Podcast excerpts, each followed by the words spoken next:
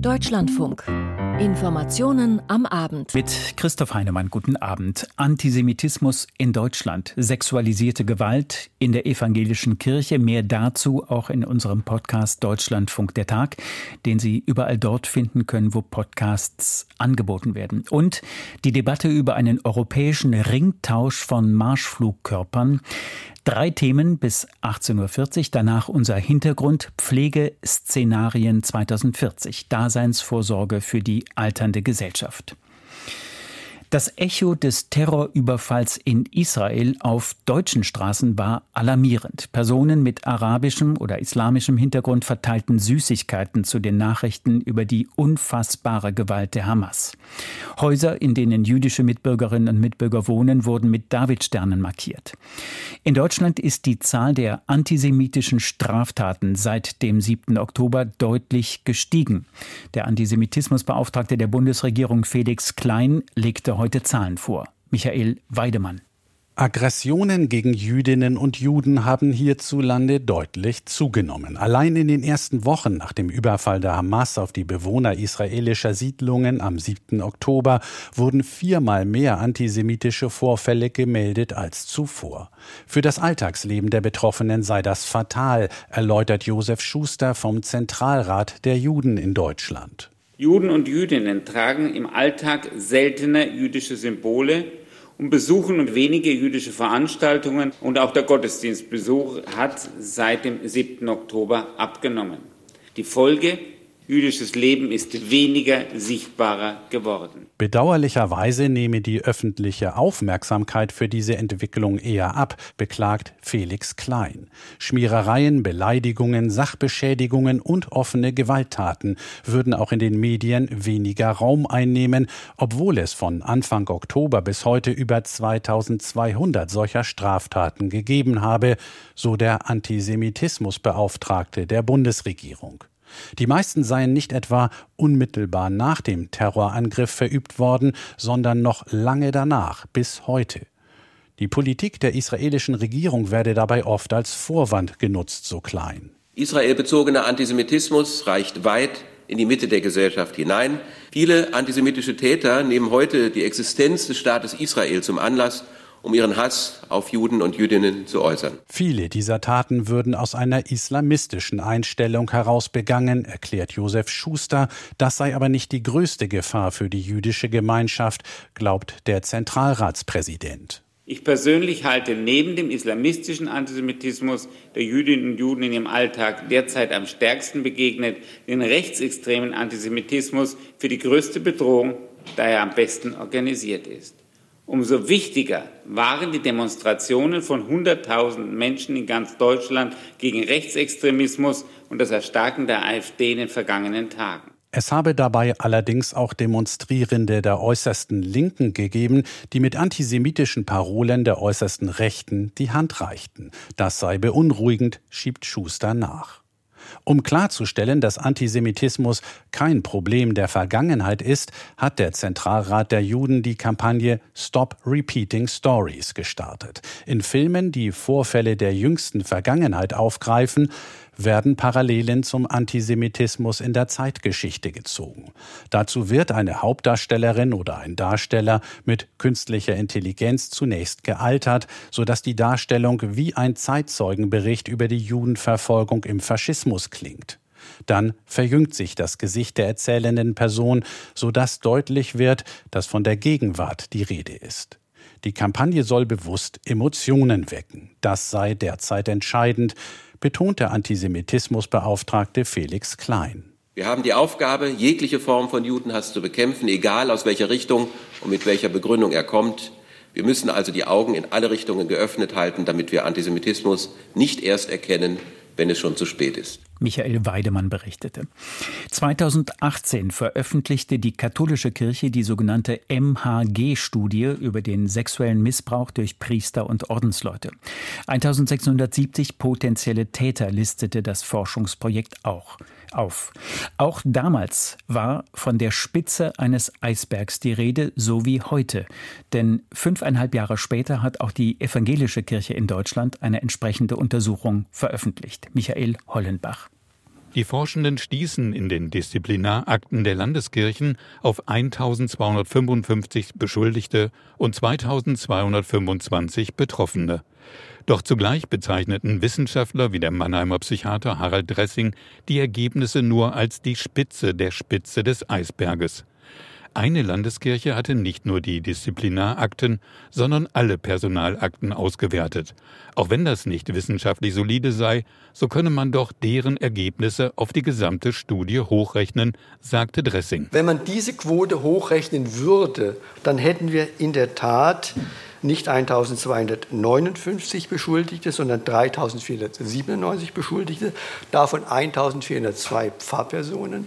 Und wir hätten nicht 2174 Betroffene, sondern 9355 Betroffene. Und mit dieser Hochrechnung lägen die Zahlen der evangelischen Kirche zur sexualisierten Gewalt durchaus im Bereich der Untersuchungen in der katholischen Kirche. Laut der Studie waren betroffene Kinder und Jugendliche bei der Ersttat im Schnitt elf Jahre alt. Bei dem sexuellen Missbrauch im Gemeindekontext machten Pfarrer rund die Hälfte der Beschuldigten aus. Und zwar fast ausschließlich Männer.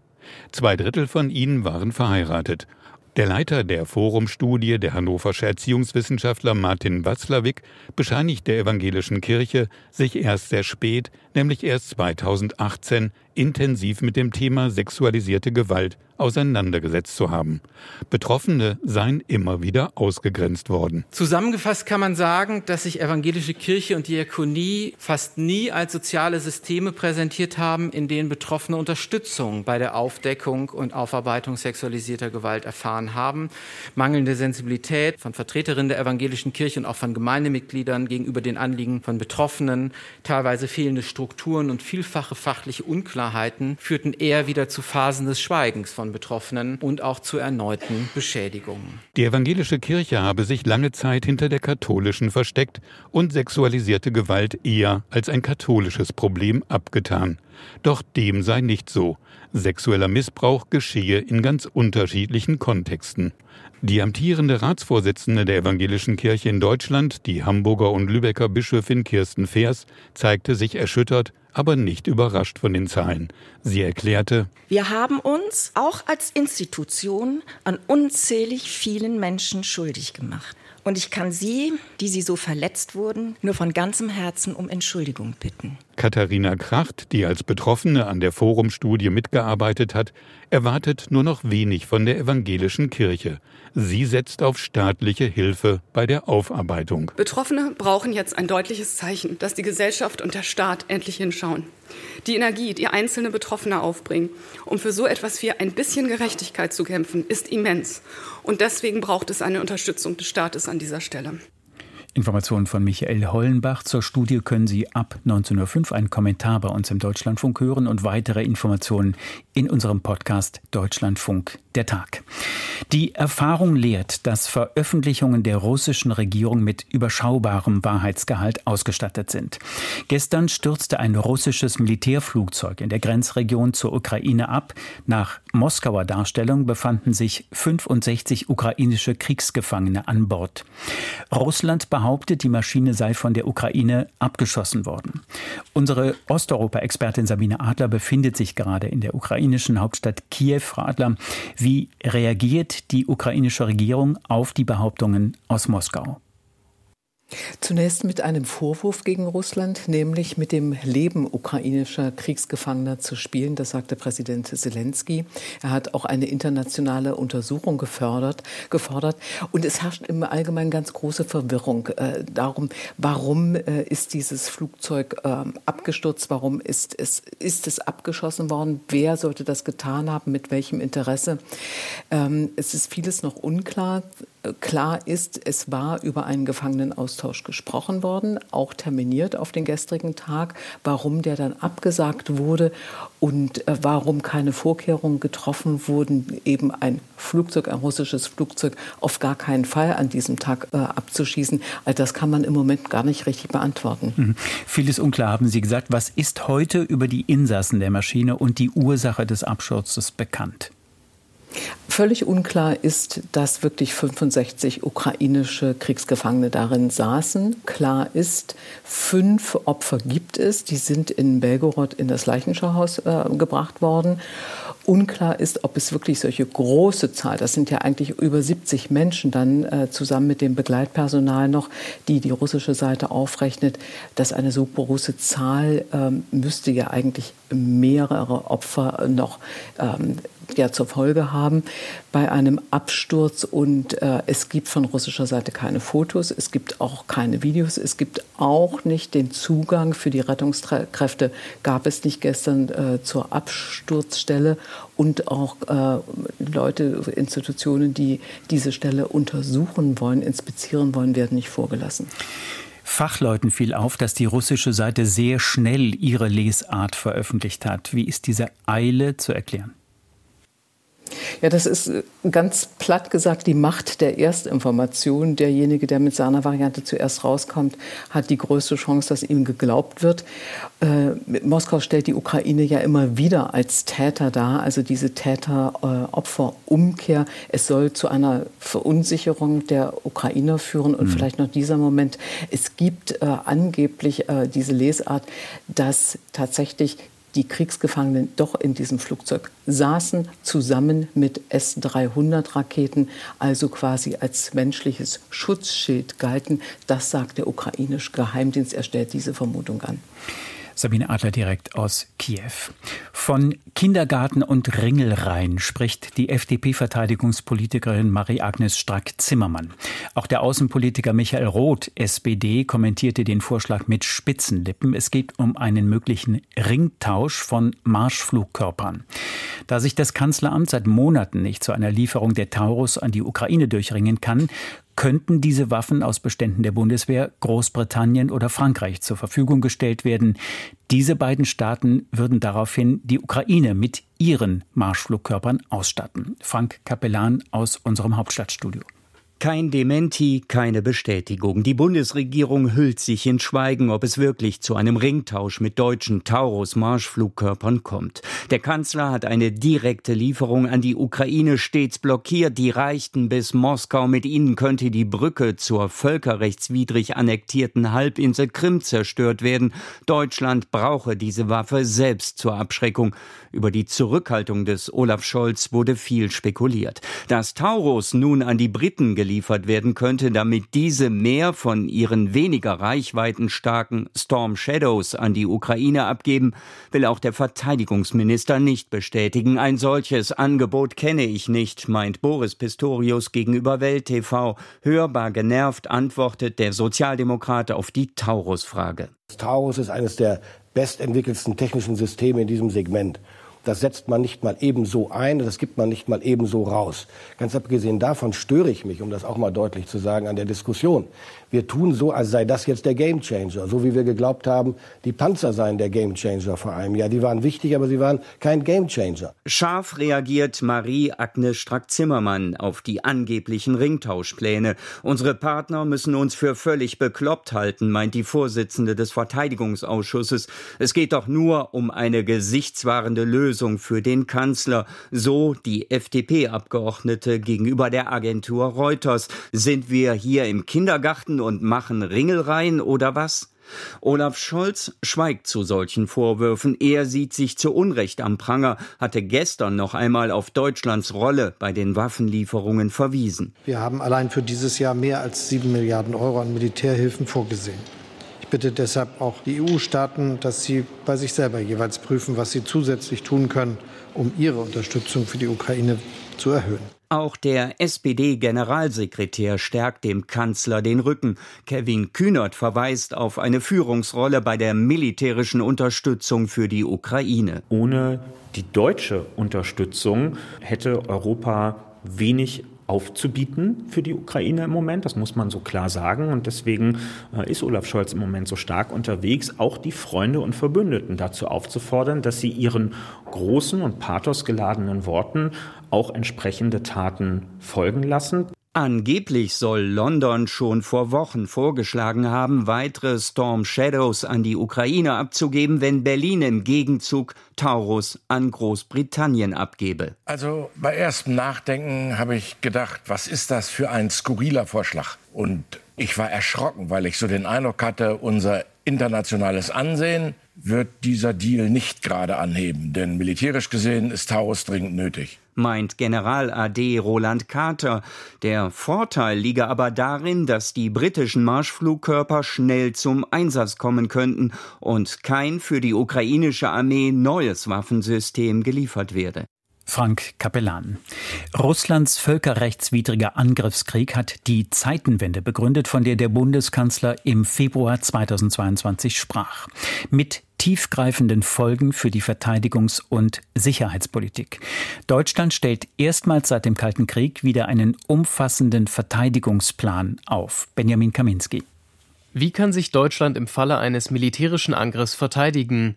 Diese Frage stand am Nachmittag bei einem Treffen der Bundeswehr in Berlin auf der Tagesordnung. Mit dabei über 300 Vertreter der Bevölkerungsschutz- und Sicherheitsbehörden, der Bundesländer und der Wirtschaft. Hintergrund ist der sogenannte Operationsplan Deutschland. Der sei eine direkte Reaktion auf die veränderte Sicherheitslage in Europa, heißt es von einem Sprecher des territorialen Führungskommandos der Bundeswehr. Vor kurzem hatte Bundesverteidigungsminister Boris Pistorius von der SPD vor einem möglichen Angriff Russlands auf die NATO in fünf bis acht Jahren gewarnt und davon gesprochen, dass Deutschland wieder kriegstüchtig werden müsse. Der Generalinspekteur der Bundeswehr Breuer forderte, dass eine erhöhte Verteidigungsbereitschaft hergestellt wird. Wir wollen ja mit diesem Begriff etwas deutlich machen, nämlich dass wir vorbereitet sein müssen auf einen Krieg, dass wir verteidigungsbereit sein müssen, dass wir abwehrbereit sein müssen, sodass niemand auch auf die Idee kommt, uns anzugreifen. Bereits seit März 2023 wird an dem streng geheimen und mehrere hundert Seiten langen Operationsplan gearbeitet. Er solle im Ernstfall nicht nur ein loses Gedankenkonzept, sondern tatsächlich durchführbar sein, erklärte Generalleutnant André Bodemann der deutschen Presseagentur. Unter anderem bereitet sich die Bundeswehr auf vier verschiedene Bedrohungsszenarien vor, die zum Teil schon jetzt zu beobachten seien. Zum einen gehe es dabei um Fake News und gezielte Desinformation, aber auch um Cyberangriffe etwa gegen Energieunternehmen und die Telekommunikation. Generalleutnant Bodemann warnte der dpa gegenüber außerdem vor Ausspähungen und Sabotageakten, etwa durch ausländische Spezialkräfte. Man arbeite bereits an einem Schutzschirm, um kritische Infrastruktur abzusichern. Der sächsische CDU-Innenminister Armin Schuster erklärte, dass die Bundesländer auf Naturkatastrophen, aber bisher nicht auf einen Krieg vorbereitet seien. Es gebe in Deutschland ein krasses Ungleichgewicht zwischen dem militärischen Hochlauf, für den es 100 Milliarden Euro gebe, und dem Zivilschutz. Ein Plan zur Verteidigung Deutschlands sei bereits seit vielen Jahren überfällig, erklärte der verteidigungspolitische Sprecher der AfD-Bundestagsfraktion Rüdiger Lukassen. Gleichzeitig forderte er eine Rückkehr zur Wehrpflicht, um eine gesamtstaatliche Verteidigung sicherzustellen. Die Ergebnisse des heutigen Treffens sollen im Anschluss in den Organisationsplan Deutschland eingearbeitet werden. Im kommenden März soll der Plan dann fertig sein. Benedikt Kaninski aus unserem Hauptstadtstudio. Reizthemen der Ampelkoalition bilden gegenwärtig die Migrationspolitik, das Heizungsgesetz oder das Bürgergeld. Bundeskanzler Olaf Scholz hat jetzt eigene Versäumnisse eingeräumt. Jörg Münchenberg aus unserem Hauptstadtstudio. Olaf Scholz ist weder für mangelndes Selbstbewusstsein noch für selbstkritische Worte bekannt. Umso überraschender sind jetzt seine Interviewaussagen in der Zeit. Leider sei es zu selten gelungen, wichtige Beschlüsse ohne langwierige öffentliche Auseinandersetzungen zu treffen. Das müsse sich die Ampel selbst ankreiden, sagt Scholz der Wochenzeitung. Als Bundeskanzler trage ich die Verantwortung, betonte er und bejaht zugleich die Frage, ob dies nun als Selbstkritik einzuordnen sei. Seit Monaten weisen die Meinungsumfragen für die Ampel deutlich nach unten und auch bei den Beliebtheitswerten hat der Kanzler massiv an Zustimmung verloren. Immer wieder war Scholz von der Opposition vorgeworfen worden, Kritik an sich abperlen zu lassen, aber auch innerhalb der Sozialdemokraten waren zuletzt kritische Stimmen laut geworden, der Kanzler erkläre viel zu wenig, die Kommunikation nach außen sei denkbar schlecht. Versucht Olaf Scholz also jetzt per Interview schon mal die Kehrtwende. SPD-Generalsekretär Kevin Kühnert weist das gegenüber dem Deutschlandfunk zurück. Der Olaf Scholz, der sich da in diesem Zeitinterview äußert, ist für mich überhaupt nicht neu, weil ich ihn immer genauso erlebe. Sehr reflektiert, sehr wach auch in der Wahrnehmung dessen, was ähm, in Deutschland passiert, auch mit dem Demonstrationsgeschehen im Moment. Auch in dem Interview versucht der Kanzler den Blick nach vorne. Sein Argument, weil die Ampel zentrale Streitfragen, die vor allem unterschiedlich politisch-ideologisch unterfüttert waren, weitgehend ausverhandelt hätte, könne es nur besser werden. Da sind jedoch durchaus Zweifel angebracht, denn pünktlich zum Start des neuen Jahres ringen SPD, Grüne und FDP über die Ausgestaltung von Kinderfreibetrag und Kindergeld. Dazu kommt auch der schwelende Dauerkonflikt zum Umgang mit der Schuldenbremse. Zuletzt gab es auch Kritik, der Kanzler kümmere sich zu wenig um Europa und die deutsch-französischen Beziehungen. Kühnert sieht das kaum überraschend völlig anders. Olaf Scholz wird den Anforderungen an den Regierungschef des größten Mitgliedstaates aus meiner Sicht vollumfänglich gerecht. Es gibt überhaupt kein Gerede über eine schwache Rolle Deutschlands innerhalb Europas. Bei der größten Herausforderung unserer Sicherheitsfrage, gerade auch mit Blick auf den Ukraine-Krieg, muss man zwei Jahre nach Kriegsbeginn festhalten, ohne die deutsche Unterstützung hätte Europa wenig aufzubieten. Unterdessen räumt auch der Kanzler gegenüber der Zeit die enormen Herausforderungen beim Regieren ein. Vieles sei in den letzten 15 Jahren liegen geblieben. Gleichzeitig gäbe es aber auch große Veränderungen, etwa durch den Umbau der Wirtschaft in Richtung Klimaneutralität. Vieles davon sei noch gar nicht absehbar, das wiederum sorge für Verunsicherung und Unruhe. Die AfD und ihren Höhenflug müsse man aber vor allem politisch bekämpfen, meint der Kanzler und stellte dann klar, er sei ein zäher Kämpfer. Und obwohl ihm die Meinungsumfragen schon seit geraumer Zeit heftig ins Gesicht wehen, habe er nie darüber nachgedacht, hinzuwerfen. Jörg Münchenberg. Und nach 1905 können Sie dazu einen Kommentar unseres Hauptstadtkorrespondenten Frank Kapellan hören. Eines Tages wird vielleicht künstliche Intelligenz Züge steuern. Dann blieben den Zugreisenden die gegenwärtigen Zustände auf den Schienen erspart. Dass sich Bahn und der Chef der Lokführergewerkschaft Weselski in absehbarer Zeit auf einen Tarifkompromiss werden einigen können, erscheint gegenwärtig wenig wahrscheinlich. Die Wortwahl bei der Beschreibung der jeweils anderen Seite klingt eher nach geschlossenen Visieren. Die Rufe nach einer Schlichtung werden deswegen lauter. Johannes Kuhn. Bahnstreik Tag 2 im Personenverkehr.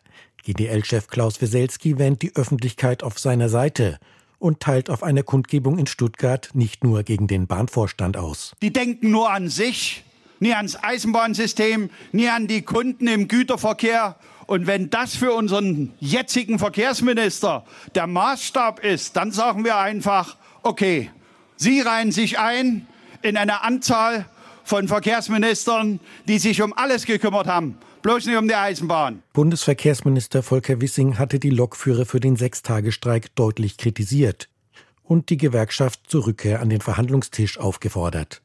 Dass sich die GDL dem verweigert, stößt bei Bodo Ramelow auf Verständnis. Thüringens linker Ministerpräsident, selbst einst Gewerkschafter und zweimal Bahntarifschlichter, kritisiert in Deutschlandfunk Kultur die Bahnführung denn die habe ihr neues Angebot bislang nur medial unterbreitet. Wenn man nämlich verhandeln will, muss man ein Angebot vorlegen. Und das Angebot liegt der GDL bis heute nicht vor, das ein verhandlungsfähiges Angebot ist. Neue Verhandlungsrunden sind derzeit nicht in Sicht, ebenso wenig wie ein Schlichtungsverfahren. Aus den Reihen der Union wird deshalb der Ruf nach einem Streikgesetz lauter. Die Bahn sei schließlich kritische Infrastruktur, so am Morgen CSU-Generalsekretär Martin Huber bei Welt TV und damit kein Unternehmen wie jedes andere. Wenn Sie andere Branchen nehmen, Energieversorgung, Nahrungsmittelversorgung, all das gehört ja auch zur kritischen Infrastruktur mit dazu, auch die Telekommunikation. Und insofern müssten wir uns doch schon auch in der jetzigen Zeit die Frage stellen, wie schaffen wir es denn, dass wir auch krisenfest und widerstandsfähig sind, wenn am Ende kritische Infrastruktur so lang, so massiv bestreikt werden kann. Ähnlich äußert sich der CDU-Wirtschaftspolitiker Jens Spahn in der Bild-Zeitung. Ein Streik müsse in der kritischen Infrastruktur nur erlaubt sein dürfen, wenn es vorher bereits ein Schlichtungsverfahren gab. Eine Forderung, der GDL-Chef Weselski in Stuttgart eine klare Absage erteilt. Was für Pfeifen die Privatisierungsidee umgesetzt haben, die jetzt dastehen von kritischer Infrastruktur und Daseinsvorsorge faseln, aber nur mit einem Ziel. Erst nehmen sie den Eisenbahner Beamtenstatus weg Und anschließend versuchen sie uns das Streikrecht wegzunehmen. Das wird nicht aufgehen. Auch die Ampelparteien sehen keinen Bedarf für ein Streikgesetz. So sagt am Morgen im Deutschlandfunk Grünen Co-Fraktionschefin Katharina Dröge. Also ich beobachte das insbesondere bei der CDU, dass immer, wenn ein Streik gerade besonders intensiv ist, sie auf die Idee kommt, dann Streikrechte zu beschneiden. Und ich möchte einmal darauf hinweisen, dass wir in Deutschland wirklich über Jahrzehnte eine sehr gute Tarifpartnerschaft haben, dass in Deutschland deutlich weniger gestreikt wird als in anderen Ländern und dass die Gewerkschaften in der Regel sehr, sehr verantwortungsvoll mit diesem Streikrecht umgehen. Ähnlich hatte sich bereits gestern Bundeskanzler Olaf Scholz geäußert. Ein neues Gesetz sei nicht nötig. Allerdings appellierte Scholz an die Lokführergewerkschaft, vom Streikrecht mit, so wörtlich, klugem Maß Gebrauch zu machen. Johannes Kuhn aus unserem Hauptstadtstudio. Über zwei Tötungsdelikte müssen wir berichten. Nach einer Gewalttat an einer Schule im baden-württembergischen St. Leon Roth ist ein 18 Jahre alter Tatverdächtiger gefasst worden. Er soll eine gleichaltrige Mitschülerin getötet haben. Und im rheinland-pfälzischen Montabaur soll ein 37 Jahre alter Mann drei Verwandte getötet haben. Darüber berichtet Andrea Kaltheier. Laut Staatsanwaltschaft lebte der mutmaßliche Täter mit seinem Vater und dessen Ehefrau und deren Sohn in dem Haus in Montabaur. Hintergrund der Tat seien vermutlich familiäre Streitigkeiten gewesen. Worum es dabei ging, steht nicht fest. Kurz nach der Tat habe der Mann seine Lebensgefährtin angerufen und ihr gesagt, drei Menschen getötet zu haben. Die Frau rief daraufhin die Polizei. Als die Polizei eintraf, habe sich der bewaffnete Mann zunächst im Haus verschanzt. Daraufhin sperrte die Polizei das Wohn- und Geschäftsgebiet in Montabaur weiträumig ab. Die Polizei verhandelte mehrere Stunden mit dem 37-Jährigen. Gegen Mittag schoss er sich laut Polizei selbst in den Kopf. Er kam schwer verletzt in ein Krankenhaus. Dort ist bei dem mutmaßlichen Täter der Hirntod eingetreten. Informationen von Andrea Kaltheier. Der französische Verfassungsrat hat am Nachmittag große Teile des kürzlich verabschiedeten Einwanderungsgesetzes kassiert. Frage an unsere Frankreich-Korrespondentin Christiane Kess. Wie ist die Entscheidung genau ausgefallen? Also zensiert sind vor allem die Artikel worden, die durch Zugeständnisse an die bürgerlich Rechten Les Républicains zustande gekommen sind. Deren Oppositionsstimmen brauchte die Regierung ja, weil sie keine absolute Mehrheit in der Nationalversammlung hat. Ich nenne ein paar Punkte, die gestrichen worden sind. Das ist die Einschränkung von Sozialleistungen für Ausländer, die nicht aus der EU kommen. Das hatte der extrem rechte Rassemblement National als ideologischen Sieg gefeiert und das war auch der Grund, warum die extrem rechten Abgeordneten diesem Gesetz zugestimmt zugestimmt haben. Es ist auch gestrichen worden, eine Kaution für ausländische Studenten oder strengere Maßnahmen beim Familiennachzug oder Einwanderungsquoten, die das Parlament festlegen sollte. Man kann sagen, es bleibt jetzt übrig, mehr oder weniger der ursprüngliche Text der Regierung, bevor er diese Zugeständnisse an die Republikaner machen musste. Welche Reaktionen waren nach der Entscheidung zu hören? Bei der Regierung ist man erleichtert. Innenminister Gerald Damanin interpretiert, interpretiert diese Entscheidung so, dass der Verfassungsrat den gesamten Text der Regierung bestätigt habe und er hat getwittert, niemals hätte ein Gesetz so viele Möglichkeiten vorgesehen, um Straffällige abzuschieben. Jordan Bardella, Parteichef des extrem rechten Rassemblement National, sieht das ganz anders. Er twittert, durch einen Gewaltakt der Richter und durch die Unterstützung des Präsidenten selbst hat der Verfassungsrat entschlossene Maßnahmen zensiert, die die Franzosen begrüßt hätten. Das Einwanderungsgesetz sei eine Totgeburt und die einzige Lösung sei jetzt ein Referendum. Marine Le Pen ergänzt, nur mit einer Verfassungsreform könne die Herausforderung der Einwanderung bewältigt werden. Ähnlich Eric Ciotti, Parteichef von Les Républicains. Er kritisiert, das sei mehr eine politische Entscheidung als eine juristische. Und diese Entscheidung hätten sich Emmanuel Macron und die Linken gewünscht. Und auch er pocht auf, ein Verfassungs, auf eine Verfassungsreform, um Frankreich, so schreibt er, zu schützen. Wie geht es jetzt weiter?